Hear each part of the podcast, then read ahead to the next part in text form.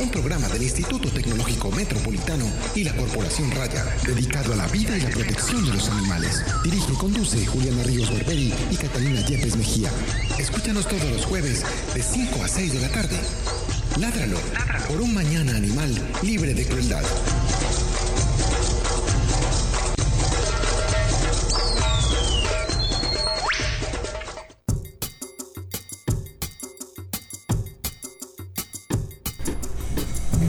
Muy buenas tardes, estamos en nuestro programa Ládralo, un programa de la Corporación Raya con el apoyo del Instituto Tecnológico Metropolitano dedicado a la vida y la protección de los animales. Que no se note que siempre se me olvida la edición del programa, o sea, yo... pues, No, usted va número, pasando el número. tranquilamente, No, no. como con- de, de emisión de su programa Ládralo. Mm, un programa dedicado- Es, no, es que lo importante es No. Decir el semestre. Bueno, Ah, sí, se ya da me he cuenta. presentado. Ah. Mi Ah, nombre es perdón. Juliana Ríos Barberi, soy estudiante de Medicina Biomédica del Instituto Tecnológico Metropolitano. Estoy en séptimo semestre y también eh, soy la directora de la Corporación Raya. Mi nombre es Catalina Yepes, médica veterinaria de la corporación y codirectora de la corporación y de este programa. Y Mi nombre es Andrés Camilo Puentes, acompañando las comunicaciones de la Corporación Raya. Y por supuesto, eh, dándoles a todos Por ustedes la. Por supuesto, supuesto. Uy, por supuesto. Ay, tan bueno. 5 y 13. Dándoles a ustedes la bienvenida a través de las redes sociales. Localícenos en www.corporacionraya.org en todas las redes sociales como Corporación Raya, en YouTube, Vimeo, en Instagram y por supuesto en Facebook y en Twitter para que manden todos los mensajes. Y saludamos en este momento a través de la nueva señal en la que empieza a transmitirse ITM Radio y por supuesto su programa Ládralo todos los jueves desde las 5 de la tarde a través de YouTube. Por favor, todos los de la mesa de trabajo, un saludo para la gente que nos está viendo. Ya no estamos en live stream. Ya nos pueden contactar como Instituto Tecnológico Metropolitano en directo. Instituto Tecnológico Metropolitano en directo para que nos localicen. David, muy buenas tardes. Muy buenas tardes a todos nuestros oyentes. Muy contento de estar otra vez con ustedes en Ladralo, mi programa fe- pra- favorito de Prefe ITM. Fafo. favorito de ITM Radio. Es que está haciendo frío en la cabina, entonces sí. Eh, les Eso cuento es. a todos nuestros oyentes que ya no estamos en live stream, sino que vamos a transmitir directamente desde YouTube y en YouTube van a quedar colgados todos los programas. Vea, se ve está más ligerito y todo. Sí, no, eso es más fluido. eh, esperamos tener más cámaras para la angustia de algunos. Sí. Pero vamos a hacer David, multicámara. ¿cuántos Aquí tenemos a dos invitados y aquí me ven a mí. David, Saludos. ¿cuán- ¿cuántos perfiles deportivos vamos a tener aquí? Muchos, muchos. plano, segundo plano, cuarto plano, plano de Juliana. Enseguida vamos a salir todos. Entonces nos buscan itm.edu.com y en, es- y en la esquina derecha va a estar YouTube, clic, emisión en vivo. Pueden buscar el de Ladra, lo de en este momento dice emisión en vivo o buscan los de la semana. Estamos en pruebas, disculpas por los algunos errorcitos en cuanto a audio, pero estamos muy contentos con el nuevo sistema. Eh, no, y recuerden llamar y participar 440 51 35. Para que se comuniquen con nuestros invitados y hacer todas las preguntas porque el tema de hoy está bien, bien interesante. También escúchenos a través de www.itmradio.edu.co. Así que bienvenidos. Eh, como siempre, agradecemos a Carlos Pérez por la música que oyen al principio del programa y a José Julián Villa por la que oyen en el medio y también a Andrés por las cortinillas de cada sección. Además, agradecemos a Gretel Álvarez por los diseños y ahora a nuestra nueva colaboradora en el área de diseño que está en un proceso con la universidad y nosotros, que nos está haciendo unas nuevas piezas con un diseño distinto. Eh, les agradecemos mucho a todos ellos y quiero saludar Que se llama Paula Villegas. Pablo Villegas. Quiero saludar particularmente a unos oyentes que nos que están ahí en sintonía desde Latinoamérica en general. Eh, un saludo para todos los amigos de nues- del congreso que estuvimos eh, al principio de este año y que seguimos conectados a través de Viduri y sus amigos. Ellos saben, entonces nos están escuchando en la tarde de hoy. Bienvenidos al programa. Hoy vamos a tener un tema muy importante que yo creo que nos eh, concierne a todas las personas que queremos los animales y que alguna de alguna forma nos hemos vinculado con su rescate y su recuperación. Y es a través de la experiencia que tiene una entidad tan, tan respetable y responsable y Reconocida. reconocida como es el Centro de Bienestar Animal La Perla de Medellín, cómo hacer para que las entidades un poco más pequeñas, eh, los particulares, eh, hagan unas adopciones, entreguen animales en adopción de una forma responsable, de una forma que no, porque no se puede garantizar, pero una forma que aumente las posibilidades de que esa adopción sean, eh, sea exitosa. Entonces tenemos a nuestros dos invitados, eh, queremos darles un gran saludo.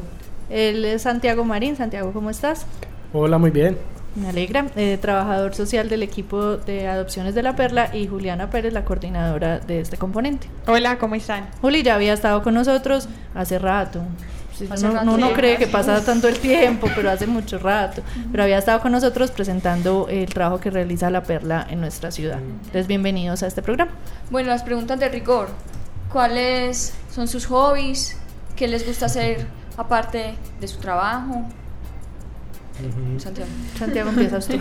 Yo creo que lastimosamente, o, o para bien o para mal, eh, soy un poquito adicto al trabajo, entonces tengo un trabajo paralelo junto con este. Eh, acompaño procesos juveniles en la Comuna 15 y la Comuna 14 de Medellín a través de la corporación La Gran Colombia. Pero venga, perdóneme, le interrumpo. ¿Cuáles son esas comunas? ¿Dónde queda la gente de pronto La, no sabe? la Comuna Porque yo creo que 14 yo no de. Medellín es la comuna del poblado, ¿sí? Hay un imaginario eh, un poquito terco frente a que las comunas solamente hacen referencia a los barrios populares de la ciudad. No, no, no. Y eso no es cierto, ¿cierto? Eh, la comuna 14 es justamente la comuna del poblado y la comuna 15 es la comuna de Guayabal. ¿Y qué es la actividad? Pues, ¿cómo? Principalmente es acompañar los procesos juveniles, más que todo aquellos que se mueven en el mundo de lo artístico y lo deportivo, ¿sí? Entonces es acompañamiento desde los procesos pedagógicos, eh, dar capacitación a estos procesos, eh, ejecutar proyectos que tienen presupuesto a través de recursos públicos o recursos privados con, con este tipo de, de grupos y de procesos colectivos. Ah, qué bueno. Muy interesante. Y ¿Cuál no, fue la y- última? Ah, bueno, siga. Y ya, y hacer música que es otro, Así, otro gran- interesante. Sí, en este momento solito, pero se sigue haciendo música por los laditos. Ah, qué bien. ¿Qué género? Perdón, le pregunto. Sky Reggae. Oh. ¿Nos Sí, puedes dar ah, una canción para ladrar? Claro, por Mm, supuesto. Ah, bueno. Ya queda comprometido. Banda sonora. Y Juli. Yo soy menos tecnológica porque en este momento Más básica, más sí, básica. total, pues como que leer, salir a caminar, pues, jugar con los gatos. Eh, en realidad, mm, aunque pues es de- realmente desde que yo conozco a Santi es admirable el trabajo que hace, es muy bacano. Sí, yo creo que todos no, no somos capaces de hacer tanto, no tenemos tanta energía. Entonces, em, realmente en ese momento yo estoy más dedicada como a pasar tiempo con mi familia, ¿cierto? Que a veces uno eh, se, se aleja un poquito de ellos por todo el corre-corre de la vida y, mm, y ese es como el enfoque que estoy teniendo pues como en el tiempo libre. ¿Tiene gatos, perros? Gatos, dos gatos, Dado y Uva. No. Dado, qué bonito nombre. Nunca Sí. había escuchado ese nombre. No, Muy original. Dado, sí. Muy original. Inti, gato. Gato Ah, pero ustedes pues buscan en un diccionario, ven las palabras con dos Sí, sílabas. claro. Bacano. Sonoras. Sí, total. Bueno, eh, empecemos. Hablemos de. Vamos a hablar de una noticia. Es momento. Es momento. Es momento. De la noticia de la semana. de la semana. En Ládralo. En Ládralo. En Ládralo. Yo creo que recuerdan que la semana pasada en un programa un poco caótico para los que estuvimos acá presentes, eh, tuvimos la oportunidad de conversar con Juan Carlos Lozada y de que nos presentara la ley que actualmente está presentando de maltrato animal. Entonces la noticia de la semana o del día es que hoy comenzaron las ponencias en Senado para esta nueva ley. Eh, pues no, no hay todavía como un resultado. Yo creo que les estaremos contando a través de nuestro programa semanalmente cómo va ese proceso, cada pues que haya algún tipo de informe, pero ya está en proceso, ya está allá, ya se dio hoy el primer debate y, y estamos a la espera de que, de que haya sucedido, ojalá muy favorable y positivo. Comenzamos entonces con el programa y las preguntas para nuestros invitados. Recordamos que el enfoque que queremos darle a este programa es una, eh, yo creo que una guía o de pronto un acompañamiento, unos consejos a aquellas personas que, que por algún motivo han recogido animales, que se les encuentran animales en situaciones de calle, que deciden recuperarlos o darlos en adopción, y pues, y pues, pues obviamente a las fundaciones, entidades, eh, ONGs que trabajan sin ánimo de lucro en, esta, en este papel de, de ser rescatadores de animales. Santiago, mm, yo me pregunto, yo creo que mucha gente se podría preguntar qué hace un trabajador social en el equipo de adopciones de un centro de bienestar animal. Eh, yo creo que hay un antes y un después de pensarse la perla de, de, con trabajador social y sin trabajador social sencillamente por algo y es que estamos hablando de procesos de adopción, estamos hablando de impacto real en familias, ¿cierto? Porque detrás de cada proceso de adopción hay una familia que está cambiando sus dinámicas familiares, o sea, hay todo un contexto que está variando y no se trata simplemente de entregar un animalito que es lo que venía haciendo la perla desde antes, ¿cierto? Simplemente se llevaban unas papelerías, eh, que tenés un trabajo estable, que consta de que tenés unos ingresos y eso era motivo suficiente para entregar un animalito en adopción. Sin embargo, nos dimos cuenta que hay que tener un enfoque más multidimensional, teniendo en cuenta que, que detrás de cada adopción es, hay un proceso, hay unas vías que cambian. ¿Cuáles son las actividades que realizan o desarrollan los trabajadores sociales en el equipo? Bueno, antes de eso, perdón, ¿eres tú solo o son varios Sí. Ah, trabajadores? bueno, claro, por supuesto. Somos en este momento eh, tres personas en el área social, de las cuales dos somos trabajadores sociales. Un saludo para Andrea y un saludo para mi compañera Milena, que no es trabajadora social, es profesional en desarrollo familiar. Ok. Ahí somos todos, ese es el equipo.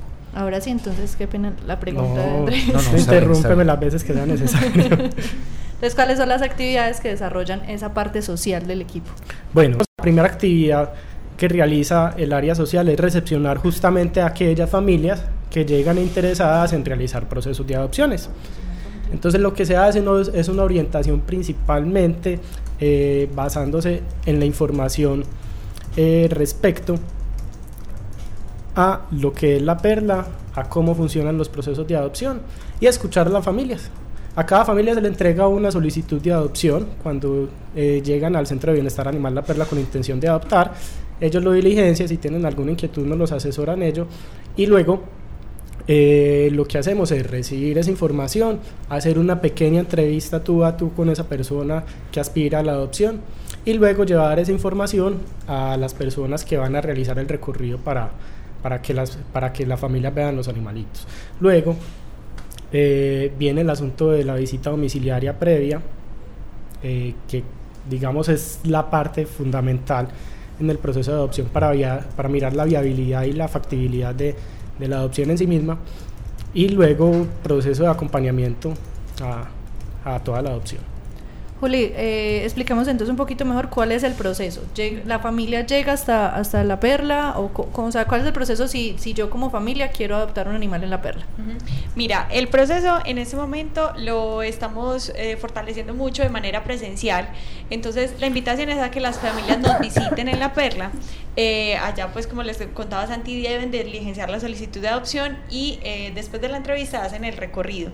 Eso tiene una razón. En ese momento, pues, nosotros este año hicimos el lanzamiento de la página web a través de la cual se pueden solicitar los procesos de adopción sin embargo, eh, pues todos los que conocemos animales y hemos vivido con animales sabemos que una foto es igual que ver la foto de una persona. Tú solo ves cómo se ve, ¿sí? Pero tú no lo escuchas, no lo sientes, no, no entiendes su comportamiento.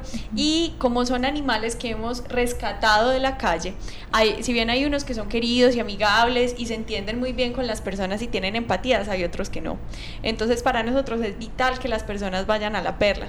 Además, para que entiendan qué hace la perla, ¿sí? Cuál es el contexto del que salen los animales, porque ese es otro asunto eh, en el que, por ejemplo, eh, digamos, pueden haber fallas cuando la gente no entiende que por qué los animales pueden tener miedo a otros perros o por qué los animales llegan y mm, son más dominantes en su, en su entorno, ¿cierto?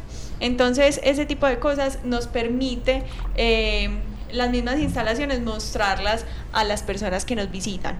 Luego de que escogen el animal, digamos que eh, el proceso pasa a la visita domiciliaria, el animal no se entrega inmediatamente, simplemente vamos, hacemos la, la visita domiciliaria y luego de la visita, entonces si es efectiva esa visita, procedemos a la entrega, que también es domiciliaria, ¿cierto? Y es acompañamiento durante un mes de médico veterinario, pues si hacemos un apoyo etológico eh, por el primer mes de adopción, que es como la parte más crítica de la adaptación del animal, y ya luego hacemos pues visitas posteriores o seguimiento, que eso generalmente pues es, es un común denominador en todas las personas que entregan en adopción.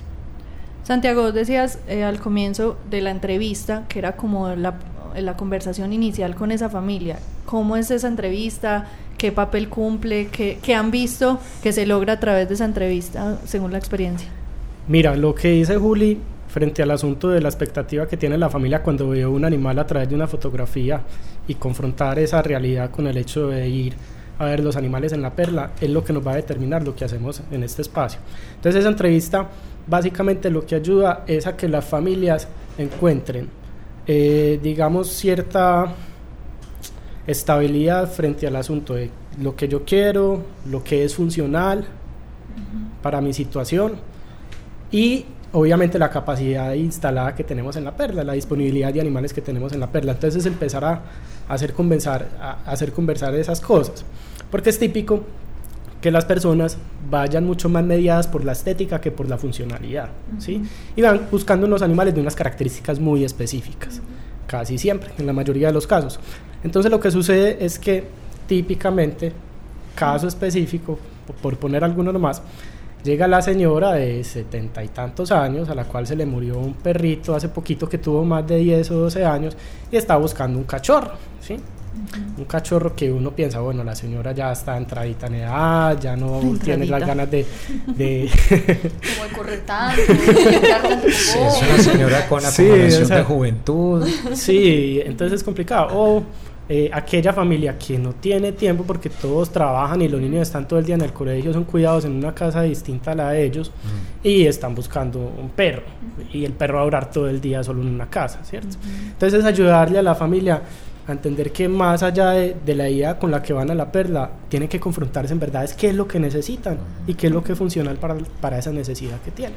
Que logren unificar esas dos cosas, el Sí. gusto y la estética, porque es que realmente hay que decir que la gente es, es, es muy charra. Pues, o sea, yo estoy buscando un gato blanco con un ojo azul, Sí. otro, ve- pues es como pedido, ellos piensan que es como un catálogo. ¿Cómo, se, ¿Cómo se llamaba el catálogo?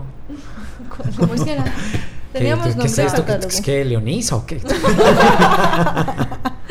No, y con los gatos es mucho más teso porque hay algo, esta es un- ha sido una sociedad de perros, o sea, el adoptar y tener gatos ha sido algo muy reciente, sí, está de moda, todas las películas salen gatos, entonces ahora todo el mundo quiere tener un gato, además de que obviamente las dinámicas familiares han variado mucho y pues antes estaba la mamá en la casa, viviendo esa vida privada y el hombre iba a encontrarse con el trabajo en lo público y había quien cuidar al perro, ¿sí? Sí. Y hay- había quien cuidara los animalitos, ahora no, ahora la situación ha cambiado, por lo cual ahora hay muchas familias que están optando por tener gato.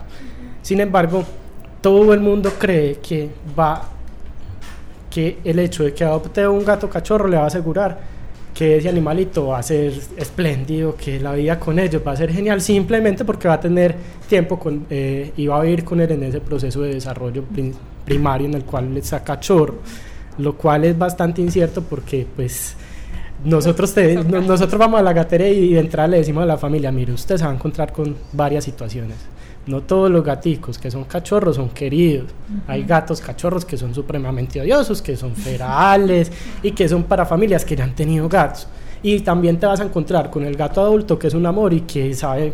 Y que se deja coger, Exacto. cargar, molestar de los niños incluso. Eso es, entonces es, es complicado ese tema con las familias porque hay unos imaginarios muy arraigados frente a que solamente voy a tener un animal en bienestar y, vo- y ese animalito se va a adaptar a mi hogar si está cachorro. Sí, ese es Eso el, no es el común denominador. Y es positiva la reacción de las personas posterior a esa entrevista. Eh, hay gente que dice, no, definitivamente yo, yo tenía la idea, entonces más bien me voy. O, o cómo, cómo reaccionan después de que hablan con ustedes.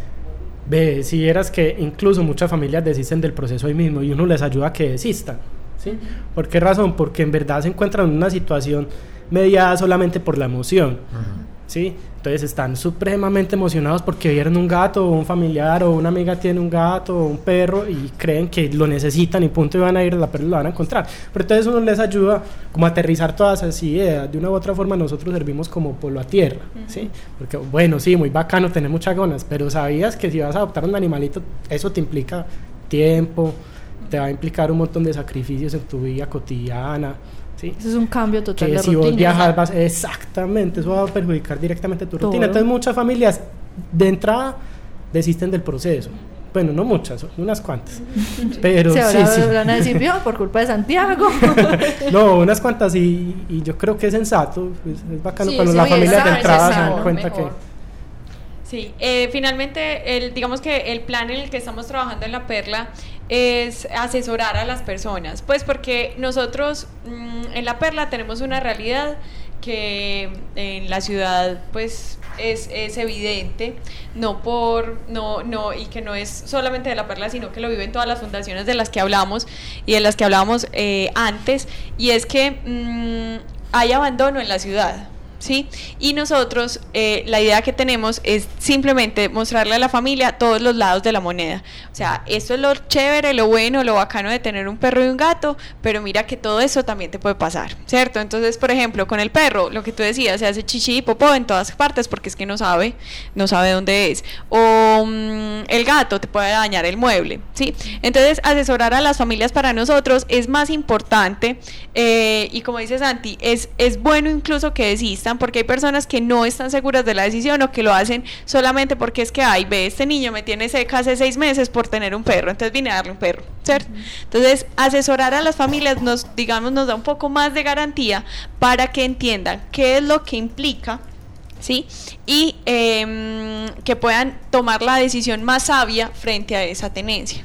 Yo en ese sentido tengo una pregunta. ¿Ustedes como equipo tienen algunos requisitos preestablecidos para el momento de la adopción? Para condiciones de vida de la familia, etcétera, eh, económicas o socioeconómicas. Pues mira, realmente como establecidas, pues como un parámetro que digamos, ve, la casa tiene que tener tantos metros para un perro de ese tamaño, no, no las tenemos. Pues eh, realmente, la, digamos que el, el, funcionamiento en el componente, eh, pues son tres personas en el área social, son tres personas en el área médica, y lo que hacemos es analizar cada caso, porque cada caso es particular, cada familia es particular, cada familia tiene pros y contras, ¿cierto? Entonces nosotros no podemos eh, poner un estándar, ¿sí? Porque además mm, hay algo y es que nosotros, la mayoría de adoptantes que tenemos eh, son de estratos eh, del 1 al 4, por ejemplo. ¿Sí? Entonces, si me dijeran condición habitacional, yo diría, no, pues, o sea, ninguno cumple, ¿sí? Porque la mayoría de personas tienen casas arrendadas, en la mayoría de casas no hay patio, por ejemplo, si es para perro, o en algunas ocasiones eh, puede haber eh, muchas familias, digamos, familias numerosas en un lugar pequeño, pero de eso no depende. Porque es que nosotros, dentro de todos los procesos que hemos hecho con visita domiciliaria, tenemos casos, por ejemplo, de la super casa, pues así todo el espacio del mundo, que a la semana ya está aburrida con el perro, porque no porque no tenga espacio, sino porque es que no le dedica tiempo. Y tenemos familias que viven en lugares pequeños que le decimos, mira, te toca sacarlo cuatro veces al día mínimo y media hora cada vez. Pues si no querés que el perro te destruya la casa y se alborote y lo que sea, y las personas incluso lo sacan más. ¿Cierto? Porque tienen la disposición y porque dijeron nos comprometemos con esto, ¿cierto? Entonces, mm, por ejemplo, hay algo en la perla y es que la mayoría de perros son de tamaño grande, ¿sí? De mediano a grande. Entonces, la cantidad de perros que tenemos es muy alta. Y las personas piensan siempre y dicen, es que este perro es como para finca, pero no es verdad. Pues, o sea, eso Porque realmente es un mito. Es un mito. La pata sola, no. Sí, no. Sino que es un mito. Sí, total. Que muchas personas manejamos que por el tamaño, entonces, que van a estar en una casa pequeña? Incluso es mucho mejor a veces un perro grande en una casa pequeña porque va a ser más calmado va a ser más tranquilo. La gente siempre piensa, no, el pincher porque es que me cabe en la casa, pero es que el pincher te ladra todo el día. Pues, o sea, la, gente no piensa más allá y no se da cuenta más allá, entonces eh, se limita a ciertas características del animal. Y, por ejemplo, tenemos un perrito, pues él se llama Lorenzo, es un perro hermosísimo, es un perro muy grande, pues es un poquito más grande que un labrador, em, y vive en un apartamento de tres alcobas, pues, o sea, no es el super apartamento gigante, pues, de 120 metros, no. Y es que además en este momento los apartamentos cada vez son más pequeños. Ajá. Pues las condiciones chiquiticos. Súper chiquis. Y es que no depende de espacio, depende de tiempo, como lo dice Juli. O sea, en serio, nosotros hemos entregado perros grandes en 30 metros cuadrados a personas que tienen la capacidad, la capacidad y la disposición de salir con ellos. Eso es bastante claro. Y hay algo, y es que no todos los perros de raza pequeña son para estar encerrados todo el día en una casa. ¿sí? Típico, el bigo. El, O sea, uno de los una de las pocas razas de perro que llega la perla es el beagle y mucha gente va buscando un beagle. Uno dice, ¿qué carajos es lo que está pasando con los beagles que están tanto llegando a la perra? a la perla y eso quiere decir que están llegando muchas veces a la calle. Y es justamente eso, que la gente cree que por el hecho de ser un perro pequeño no necesitan realizar actividad física con él. Y aplica para el Shih Tzu, y aplica para el, para el, para el Schnauzer, para un montón de perritos de raza. Sí, y definitivamente pues eh, con el tema de la adopción y con el tema de los procesos, si bien hay personas, pues y de pronto retomando un poquito la pregunta anterior, si bien hay personas que dicen, eh, ustedes son muy cansones, qué pereza, tantas vueltas pues para un perro, eh, la mayoría de adoptantes lo agradecen. O sea, incluso esta semana nos pasó con una señora, nosotros con los gatos somos un poquito exigentes con el tema de las mallas, sobre todo si son pisos muy altos, pues porque inevitablemente se pueden caer. Y de hecho, pues se, llega- llevaron los gatos a la casa y lo primero que hicieron fue salir corriendo y se pegaron de la malla del balcón. Entonces la señora, eh, después de que pasó todo y el susto y no sé qué, decía, qué bueno que ustedes nos dijeron que pusiéramos una malla. Nosotros no lo hubiéramos puesto porque es que mucha gente nos dijo, ve, ¿para qué vas a poner malla? Mi gato ha vivido toda la vida sin malla y no se ha tirado. ¿Se imagina? No les hubiera durado un segundo. Ni un segundo. No, y además- eran dos. Dios Y además, No cosa, y susto. ya. No, y hay dos tipos de familias básicas que llegan a la perla llorando, y es la que compró el perro en la minorista, obviamente, porque a los ocho días se le murió de parvovirus, O moquito. situación problemática eh, de ciudad. Y la segunda es la que llega llorando porque el gato después de 5, 6, 7 años se le tiró del balcón y se le el Eso es otra, otra cosa que se me acaba de ocurrir. ¿Hacen acompañamiento a ese duelo cuando esas familias llegan ya con un duelo previo y que a veces no han podido como salir de eso y van a adoptar? ¿O, o- o cómo, se, cómo se guía una persona en esa situación? Sí, por supuesto, hay que identificar qué etapa de duelo está viviendo eh, la familia. Hay una compañera muy tesa en eso que siempre ha sido un apoyo y nos ha enseñado bastante frente, frente al asunto del duelo porque ella...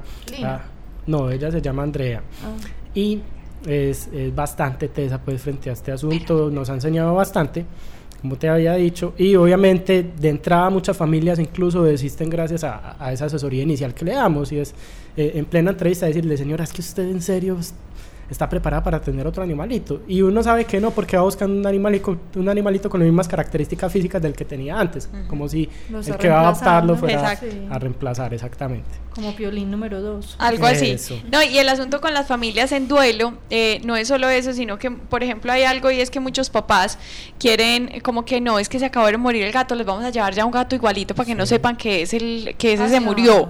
Entonces, eh, hay algo eh, que nosotros le decimos a las personas y que pues eh, de pronto puede sonar un poquito muy trascendental, pero finalmente si tú a tu hijo le estás enseñando que puede reemplazar un gato, el día que tú te mueras, ¿qué vas a hacer? Él va a poder reemplazarte a ti como papá o a ti como mamá, simplemente porque porque no estás, ¿cierto? Porque eso le enseñaste.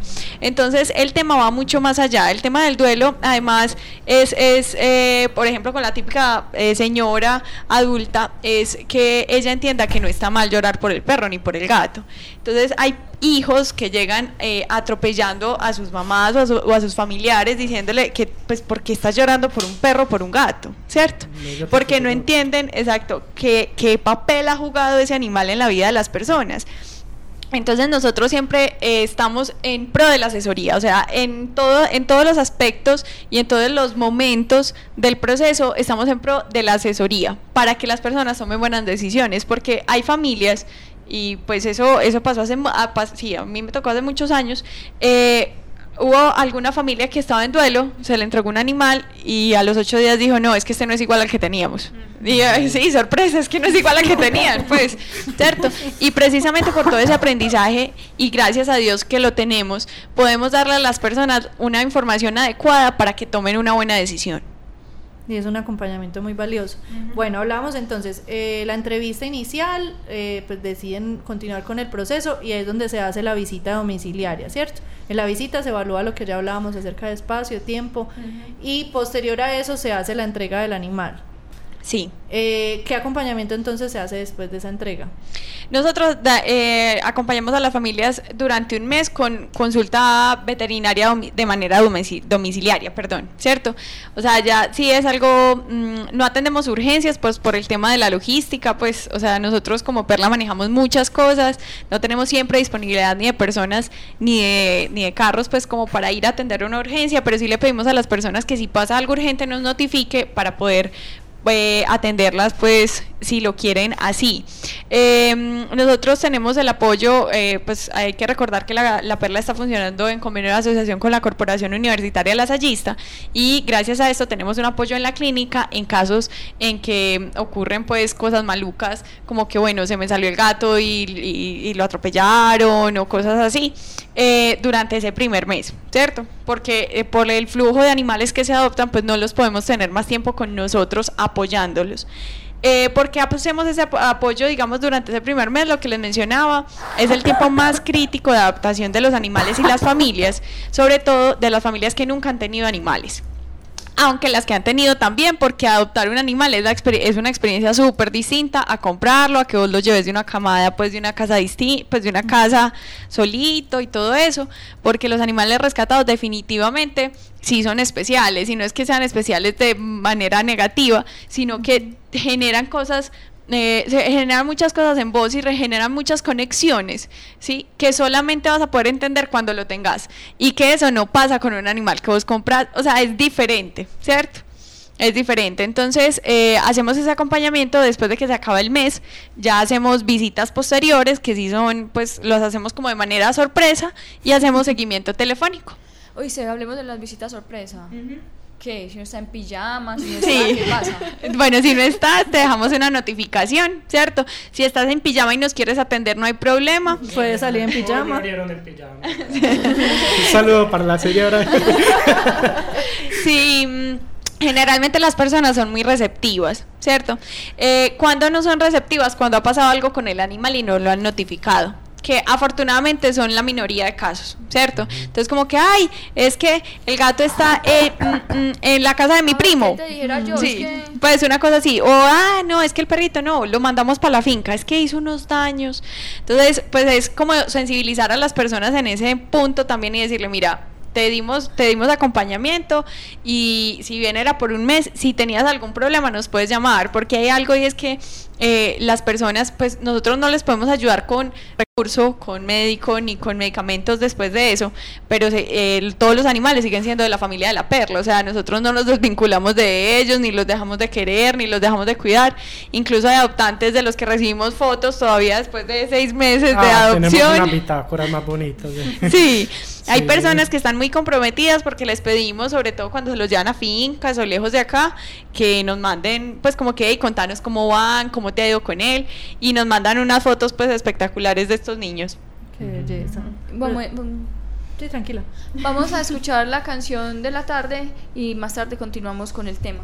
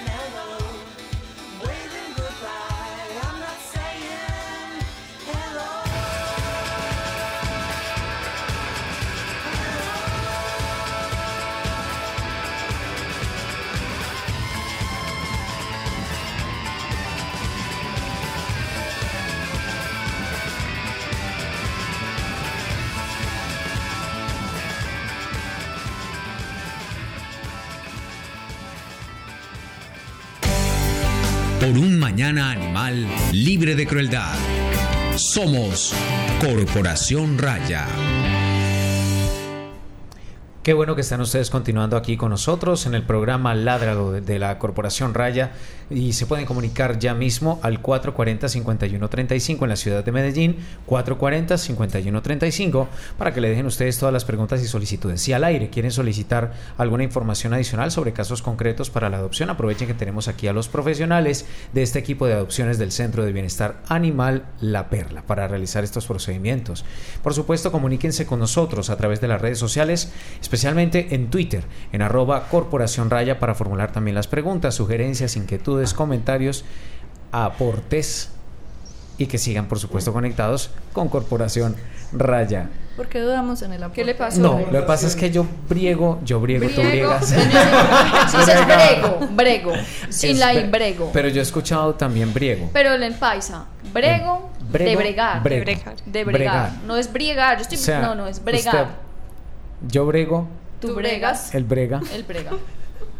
Habíamos hablado de que la palabra aportaciones, abolir no se conjuga en presente. Yo. abolir. Yo- no, Yo no no. existe Yo yo, abuelo, ni abuelo, ni nada. abuelo. No existe.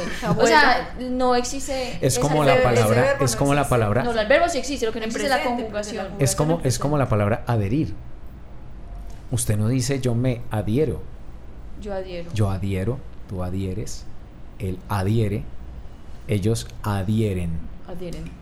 Eso Bueno, es bien Una, interesante. una Sí. nueva sección en el programa. Sería interesante. Todo, todo raya. surgió por las aportaciones de la temporada pasada. bueno. Eh, us- no, él dijo aport- ¿quién dijo Aportaciones. Aportaciones. Ah, es que usted es de puede bueno decir- inventarse palabras que hay que cooperar con. Esto yo creo que yo ya quedé tildado así. Vea, es que usted puede decir una aportación, dos aportaciones. Eso lo dije en la temporada pasada. Ay, David, mío. por Dios, defiéndame. No me tires. Bueno, ustedes que tienen ya como una amplia experiencia, que conocen la situación de Medellín, que conocen pues cosas de Medellín, que conocen entidades y personas que también están trabajando más o menos pues por el mismo camino, pero que tienen muchísimas más limitaciones. Eh, ¿Cuáles creen que son los errores más, más comunes que se están cometiendo a la hora de entregar animales en adopción? Yo hablaría del primero, principal, y es no entregarlos. Y es dejarlos en la casa, y es acumular animales, y es que eh, toda mi vida gira en torno a los animales, que es muy bacano, pues, cierto. Gran parte de nuestra vida gira en torno a ellos, pero, pero carajo, entonces ¿con qué tiempo vas a trabajar para sostener esos animales? De manera sana. Exactamente. Entonces esa sería como la principal invitación. Eh, la segunda es capacitarse, yo creo. Pues aquellas personas que estén trabajando con animales eh, sepan que el tema de la información es muy importante. Ujú. O sea, cuando uno se acerca a una familia porque le va a entregar un animal en adopción, es muy importante que uno le hable a través de información concreta, precisa, pero que en verdad eh, científica. sea- sí, no más que Lo que científica. siempre hemos dicho en nuestro programa, que se basan solamente en la parte sensible y no Exacto. hay nada de razón en, sus, Ujú. En su Sí, actuar. sí, porque hay, hay yo eh, complementaría el tema de Santi y es que mm, las personas que están entregando animales en adopción a veces, eh, digamos que lo hacen basado, o sea, moviendo el corazón, pero nunca le explican a la persona, ve, tenés que pagar un tratamiento de por vida. ¿Sí? O si no lo esterilizas, va a tener 50 mil crías de aquí a un año. O si lo tenés que vacunar cada año, ¿cierto? Entonces, cuando no entregan la información, la gente se siente engañada. Porque no es, o sea, para la gente que, digamos, llega porque perdió otro animal que adoptó en otro lado, ¿sí? Em, la gente es, pero es que yo no entiendo allá porque no me dijeron eh, que esto podía pasar, ¿sí? Por ejemplo, tema de los gatos muy común, SIDA y leucemia. Si a la gente no se le explica qué es el SIDA y la leucemia y cómo funciona y por qué pasa, ¿Y cuál es el riesgo que corre? Va a ser muy difícil que lo podamos manejar y erradicar, ¿cierto?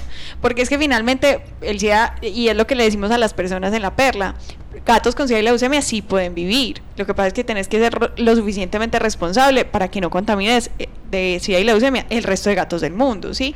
Porque eso hace que muchas personas se sientan eh, como rencorosas, ¿sí? Frente a las personas que les entregaron en adopción o a otras fundaciones o a otras organizaciones. Y la verdad nosotros le- siempre decimos lo mismo, o sea, no creas que ellos lo están haciendo por mal, o sea, ellos puede que lo hagan sin saber. El problema es que uno nunca sabe cómo comunicarles para que sí, sí se, se aprendan y si vayan un poquito más allá en la información. Porque decirle a una persona, y lo hemos vivido en la perla, decirle a una persona, mira, eh, si tu gato tiene leucemia no puede llegar otro gato porque va a pasar esto, ¿cierto? Corres el riesgo que se mueran los dos y todo eso. Entonces la gente dice, ah, no, yo sí le hago la prueba. ¿Sí? O, o dice, no, definitivamente no me importa, yo me consigo un gato en otro lado. Ah, ok, perfecto. Pero al menos estamos, digamos, o sea, eh, eh, informando para que las personas entiendan. Igual el caso de los perros, igual el caso de los cachorros. Lo que mencionábamos ahorita, eh, desafortunadamente en la plaza minorista todavía tenemos un problema difícil de manejo de salubridad con los animales mm, y es uno de los lugares de donde más quejas se nos presentan en la perla, ¿sí? Entonces, em, nosotros simplemente decimos lo mismo, puede que no lo hagan de mala intención, pero nosotros no tenemos cómo controlarlo, ¿cierto? O sea, nosotros podemos hacer desde nosotros. Nada más, nada más podemos hacer ahí, ¿cierto? Y educar a las personas para que busquen lugares de adopción o personas de adopción que estén comprometidas con eso, pues con la, con el proceso, que los quieran acompañar, porque esa es la otra cosa, que hay personas que supuestamente están entregando en adopción, que esas sí son, esas son las que me parecen más difíciles de encontrar, porque es como que, ay, ve, ¿quieres un perro? Mira, ten un perro, y se desaparecen. Es que a eso iba Juli. Yo creo que en este momento estamos viviendo una situación complicada y es que están en un afán de recoger, entregar, recoger, entregar, reco- no sé, no sé en qué se, pues no sé cuál es el objetivo, o sea, no sé si no se están dando cuenta que es un ciclo que si uno no acompaña a esa familia adoptante, lo que está haciendo es posiblemente provocando que ese mismo perro vaya otra vez a la calle y que le haya tenido que recoger a otra persona en igual circunstancia. O sea, están en un afán desesperado de sacar animales de la calle para entregar mal entregados, sin asesoría, sin acompañamiento, sin muchas veces esterilización. eh, pues no sé si se me van a venir encima con lo que voy a decir, pero el, el tema del compromiso de esterilización me parece un- una, una temática muy complicada y yo no creo que un papel en notaría donde dice sí me comprometo a esterilizar sea, la, sea la forma. O sea, si vas a entregar un animal bien entregado, entregalo esterilizado. Si le vas a cobrar a esa persona por la esterilización, yo no le veo la dificultad, pero entregalo esterilizado. Pues pienso que están como en un afán repetitivo de querer, yo recojo entrego, recojo y entrego, no sé si porque quieren llenar una estadística de, de mi fundación, mi entidad, mi corporación entrega no sé cuántos al mes, pues no sé cuál es el afán, pero están cometiendo errores muy complicados que finalmente están perjudicando a los animales. Hay- Como si fuera una especie de, no sé, no, no, no tanto competencia, sino que entre más resultados estén mostrando, es como si fuera un mejor trabajo por parte de estas instituciones cuando resulta que no es así. muy cuantitativo y muy poco cualitativo. Pues muy- estoy entregando un montón de animales, pero no sé qué pasó con esos animales. Muy teso. Yo creo que hay, hay otro asunto ahí muy, muy importante, lo tenía por acá anotado porque sí quería mencionarlo, y tiene que ver con no recibir animales con propietario. O sea, cuando usted está recibiendo un animal con propietario y porque se lo va a entregar a otra familia, usted sabe quién es el propietario de esa familia, no lo reciba porque usted lo que está haciendo ahí es reproducir eh, el abandono animal, sencillamente. Y a la perla se le ha cuestionado mucho en este momento, no sé si ustedes saben que es muy estricto el protocolo de ingreso de animales. Y yo creo que no ha habido más, no ha habido algo más exitoso en la perla que ese protocolo, que los animales solamente ingresen si son en situación de calle, sin propietario y politraumatizados. Porque si nosotros dejamos que cualquier persona lleve un perro a la perla, entonces nos estamos convirtiendo en el botadero de perros eh, de Medellín y le estamos diciendo a la gente tírelo a la calle tranquilo que la perla va y lo recoge. Entonces pilas, pilas porque tenemos que pensar es también en la procedencia de ese perrito y no hacerle el favor al, al, al que no piensa en el bienestar de, de ese animal eh, de, de que se deshaga de él tan fácilmente. Y es la educación también que hay de, de fondo. pero y si, bueno, voy a ser de abogada del diablo. Eh, y si llega alguien y dice, pero ¿cómo así? Entonces llega este irresponsable, tira al animal a la calle y el animal va a terminar atropellado.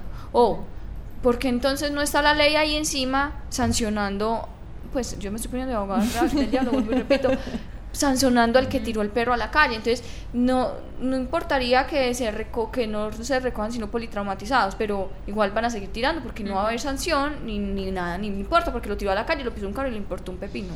Pero, ¿sabes qué, Julia? Ahí hay una cosa que, en la que nosotros nos hemos dado cuenta que de pronto también a veces eh, cuando no se conoce mucho esa parte del rescate, eh, la gente piensa más o menos lo que tú estás diciendo.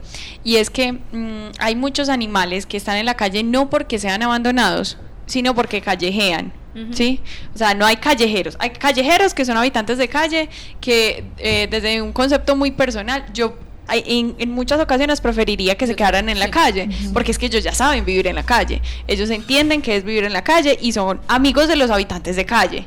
Entonces, a los habitantes... Incluso perros de barrio, pues, Exacto. que, van- de- que saben las Comunales. desayunan, donde- Exacto. y Entonces, bien. esos perritos, si se quedan ahí, van a estar muchísimo mejor que en cualquier parte, que en cualquier casa, que en cualquier centro, que en cualquier fundación, porque es que de donde, a donde vos los lleves va a ser una cárcel para ellos, ¿cierto?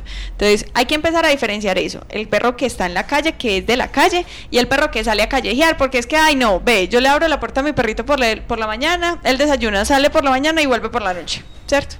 Que esos son muchos casos que se presentan de personas que eh, a veces yo pienso se ya, son mal llamadas animalistas, porque es que al final se vuelven como secuestradores de perros. ¿Cierto? Ni siquiera preguntan, ni eh, es la primera vez que han visto el perro, simplemente lo ven por ahí, está gordito y se lo... Va, va, ve, perro para acá, perro para acá, ¿cierto? Ay, hay que conseguirle perro, eh, casa a este perro, ¿cierto? Y nunca preguntaron, nunca, nunca analizaron si el perro sí tenía condición de calle o no, ¿sí? Que esa es una falla en la que, en la que tenemos, ¿cierto? Porque finalmente los politraumatizados, ve, todo el mundo siempre les va a correr. Ahora, el tema del abandono, como dice Santi, es muy importante saberlo manejar, porque es que miren, cuando nosotros en La Perla recibimos muchísimas llamadas, muchas, muchas, muchas, hay muchas de esas llamadas que son, ve, ¿sabes qué? Me cansé con este perro y ya lo quiero regalar. Me voy a pasar para una casa donde no me dejan tener perros. Me voy a ir de viaje y ya no le puedo buscar casa. Entonces recíbanmelo ustedes, porque ustedes son el Estado. Entonces, ahí hay una cosa y es que uno le explica a la gente cuál es el proceso, cuál es el protocolo, y responden eso. Ah, entonces lo tiro a la calle pues para que lo atropelle un carro y ustedes lo recojan. Cuando una persona responde eso, yo realmente mm, respiro y cuento por ahí hasta 10 mil, ¿sí? Y le digo, si su conciencia se lo permite, hágalo, ¿sí? Ahora, el perro no tiene la culpa que usted no tenga tiempo para haber buscado una casa mejor, ¿cierto? O que usted sea tan irresponsable que lo vaya a dejar ahí. Porque es que si los perros pudieran buscar casa, hombre, estaríamos hechos, no tendríamos perros en la calle. Pero ellos no lo pueden hacer. Entonces, yo creo que eso también va ligado a, que, a que la gente se trabaje un poquito más en lo que quiere hacer. Porque somos muy facilistas. Entonces, como que, ay, no, yo me tengo que ir ya, entreguémoslo. ¿Cierto? Como que al que sea, ¡pum!, se lo tiras. Es que un perro no es una cosa. Pues el perro no es la, la chaqueta que te sobró y se la vas a regalar a alguien, ¿cierto? El perro siente, el perro se deprime, el perro está aburrido. Y es lo que le explicamos a las personas. O sea, si vos, si el perro vivido toda la vida con vos, ¿cómo vas a querer que lo reciban en la perla donde le toca llegar a vivir con 10 perros más? Vos sabes lo que pasa cuando entra donde 10 perros, le hacen bullying, así como cuando uno entra a la guardería, le roban la lonchera, le jalan el pelo, le juntan los mocos, pues sí me entendés. O sea, le hacen todo. Es igual. Es igualito. Entonces, vos querés someter al perro que has tenido desde chiquito, que lo compraste por alguna razón de tu vida, para, para eso. Pues, o sea, es, es un tema más allá. Entonces la gente dice, es que no es lo mismo perros que niños, que nada. No, no sé si es lo mismo, no. Te estoy haciendo la comparación para que la entendas, ¿cierto? Es para que visualicen. Exacto. Y la, Sí. y la vida de albergue no es para todos los animales. Y un animal que ha vivido mucho tiempo en casa jamás se va con... O sea, posiblemente y, y trágicamente lo van a matar. Sí. Lo van a matar porque no se va a saber defender. No, no, no. Y es que, la, de verdad, Bueno, si lo las va a matar personas... la perla, pues lo que dicen, Sí. lo van a matar los perritos compañeros de... de- De- exacto, de los que entran y le empiezan a hacer bullying, porque pues finalmente los perros son cazadores y los perros eh, trabajan por la ley del más fuerte y ellos si hay un débil lo tienen que eliminar porque es que si no se van a morir todos. Están poniendo en riesgo a los demás. Mira, eh, En el proceso de visita domiciliaria, digamos que se analizan varios factores para la entrega del animalito. Algunos de los que hemos mencionado, factores biopsicosociales, cómo está esa familia mentalmente, ¿sí? Ah, también factores motivacionales, familiares, histórico-culturales, cuál ha sido su historial con perros y con gatos. Pues es- tenemos familias que en seis meses han desaparecido más de 10 perros y para qué lo van a entregar a otro, para que termine también en la calle, etcétera. Quiero mencionar mucho el tema de la motivación y es que eh, aquellas personas que estén entregando animalitos en adopción tengan en cuenta un argumento y, esa- y es el que utiliza aquella familia que está buscando el perro para el niño, pero no le gustan los perros, donde hay cierta rendición parental. O sea, simplemente los papás dijeron, quitémonoslo de encima, quitémonoslo de encima y que el niño tenga su perro, ¿sí? Generalmente son estas familias quizás las más propensas a hacer que esos perritos retornen a la calle, ¿cierto? Y son justamente muchas de esas familias las que nos están llamando ahorita a la perla a reportarnos que ya se cansaron de los animalitos. Por eso somos reiterativos en el tema de la información y trabajar de una manera muy pedagógica porque si a la familia se le da una información concreta y precisa, es una información para toda la vida en la cual, aunque la familia, por ejemplo, para nosotros, es muy triste que se vaya de la perla sin haber adoptado un animalito, por lo menos se fue teniendo muy presentes cuáles son las implicaciones de llevárselo para la casa. Pues, porque entonces aquellas familias que no saben qué implica llevarse un perro para la casa son justamente los que no entienden que es que ese perro es también alguien que pertenece a la familia, es un miembro más de la familia. Y si yo me voy a pasar de casa y no me dejan llevar niños para la nueva casa, yo no me paso de casa, yo busco otra casa. ¿sí? Si voy a viajar y no me dejan viajar con el niño, pues entonces no viajo. Entonces, pilas, porque entonces es un mensaje también. Fijémonos en las motivaciones que están teniendo estas personas, porque si es meramente rendición parental, porque el niño quiere, porque el niño quiere un peluche, o porque el médico, pilas con esto, el médico o el psicólogo lo recomendó, esas no son argumentos suficientes. Si la familia en verdad no está de acuerdo, no entreguemos animales. Totalmente cierto. Eh, ya para terminar, ¿tienen alguna estadística, pues ya como dato curioso, del porcentaje positivo de adopciones, eh, digamos, que, que, que permanecen en el tiempo con las adopciones que se hacen en la perla? O sea, ¿hay algún registro? Pues digamos que se, se puede hacer un cálculo. El registro exacto no, pues No, de no, hecho no. Pero se podría hablar de un 90% de familias, del 90 al 95%. No- 95%. Sí, del 90 al esa pregunta es 95. Pues porque finalmente hay familias, diga- digamos, con las que uno pierde contacto por diferentes razones.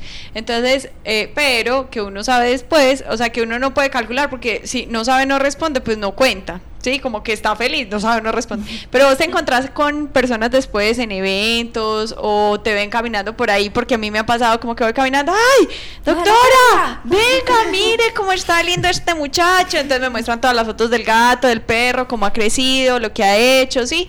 Ay, y vea, y no volvimos a hablar con usted, no, es que nos pasamos de casa, se perdió el celular, o sea, todo les pasa al mismo tiempo. Entonces, a veces es difícil la comunicación, pero sí estamos con un porcentaje alto digamos, de, de adopciones exitosas. Igual, la- yo creo que la mayoría de personas que mm, adoptan un animal porque de verdad quieren hacer algo por el animal, tienen las razones y tienen los medios, va a ser exitoso, ¿cierto? O sea, no importa de dónde sea, quién sea, nada, no importa de dónde sea, va a ser exitoso. Porque nunca, sabemos que nunca jamás, jamás lo va a dejar abandonado o en un mal hogar, ¿sí? Porque finalmente no es solamente exitoso el que se queda toda la vida con la misma persona, sino también es exitoso el que, a pesar de no poder tenerlo, le busca un, un lugar igual o mejor para vivir sin que esté él. Claro, eso es importante. Eh, ¿Creen que nos falta algo más por mencionar? Una invitación a las personas que adoptan animales y es que dejen de buscar animales con características específicas, porque si en verdad yo quiero y deseo por una labor eh, filantrópica adoptar un animal y por eso no lo compro, porque en verdad es una convicción de vida, entonces no vaya a buscar el perro cachorro, pequeño y blanco, Y de vaya a buscar negra. eso. Pirata. Vaya a vaya y busque el, el- el negro, mediano y viejo, o por lo menos adulto, que ese es el que lo necesita. Porque yo creo que todos merecemos una segunda oportunidad. Ay, no me lo imaginé demasiado allá sentadito. Ay, qué pecado. No, tenemos muchos de esos. No Muchos ejemplares. Muchísimas gracias por acompañarnos en el programa de hoy, Santiago y Juliana. Y bienvenidos siempre, saben que eh, bienvenidos a Ladralo siempre que quieran estar con nosotros. Muchísimas gracias a Muchas ustedes. gracias. Eh, vamos a presentar la agenda de la semana. Catalina Yepes Mejía es Corporación Raya. Juliana Ríos Barberi es Corporación Raya. Eventos, campañas, jornadas de vacunación, esterilizaciones, encuentros, conferencias. Todo en la agenda de la semana en Ládralo. La agenda de la semana, bueno, de solo un día, el 12 de septiembre se realizará en el Parque Biblioteca La Ladera eh, un evento que se llama De Perros y Huesos. Es una jornada artística y pedagógica en beneficio de los animales de compañía.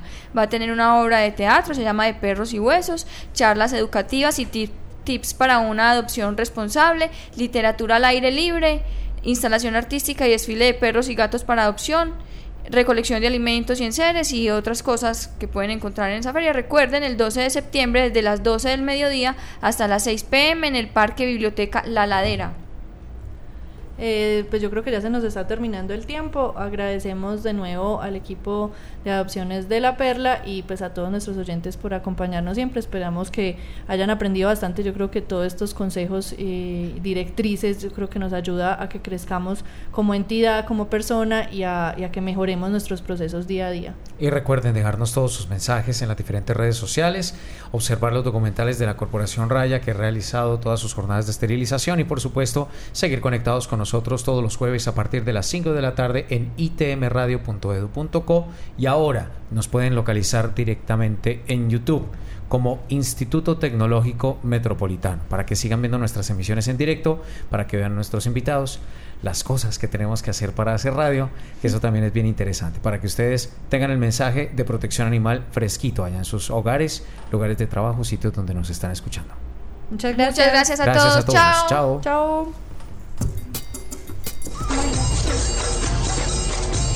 Ládralo, un programa del Instituto Tecnológico Metropolitano y la Corporación Raya, dedicado a la vida y la protección de los animales. Dirige y conduce Juliana Ríos Berberi y Catalina Yepes Mejía. Escúchanos todos los jueves de 5 a 6 de la tarde. Ládralo, por un mañana animal libre de crueldad.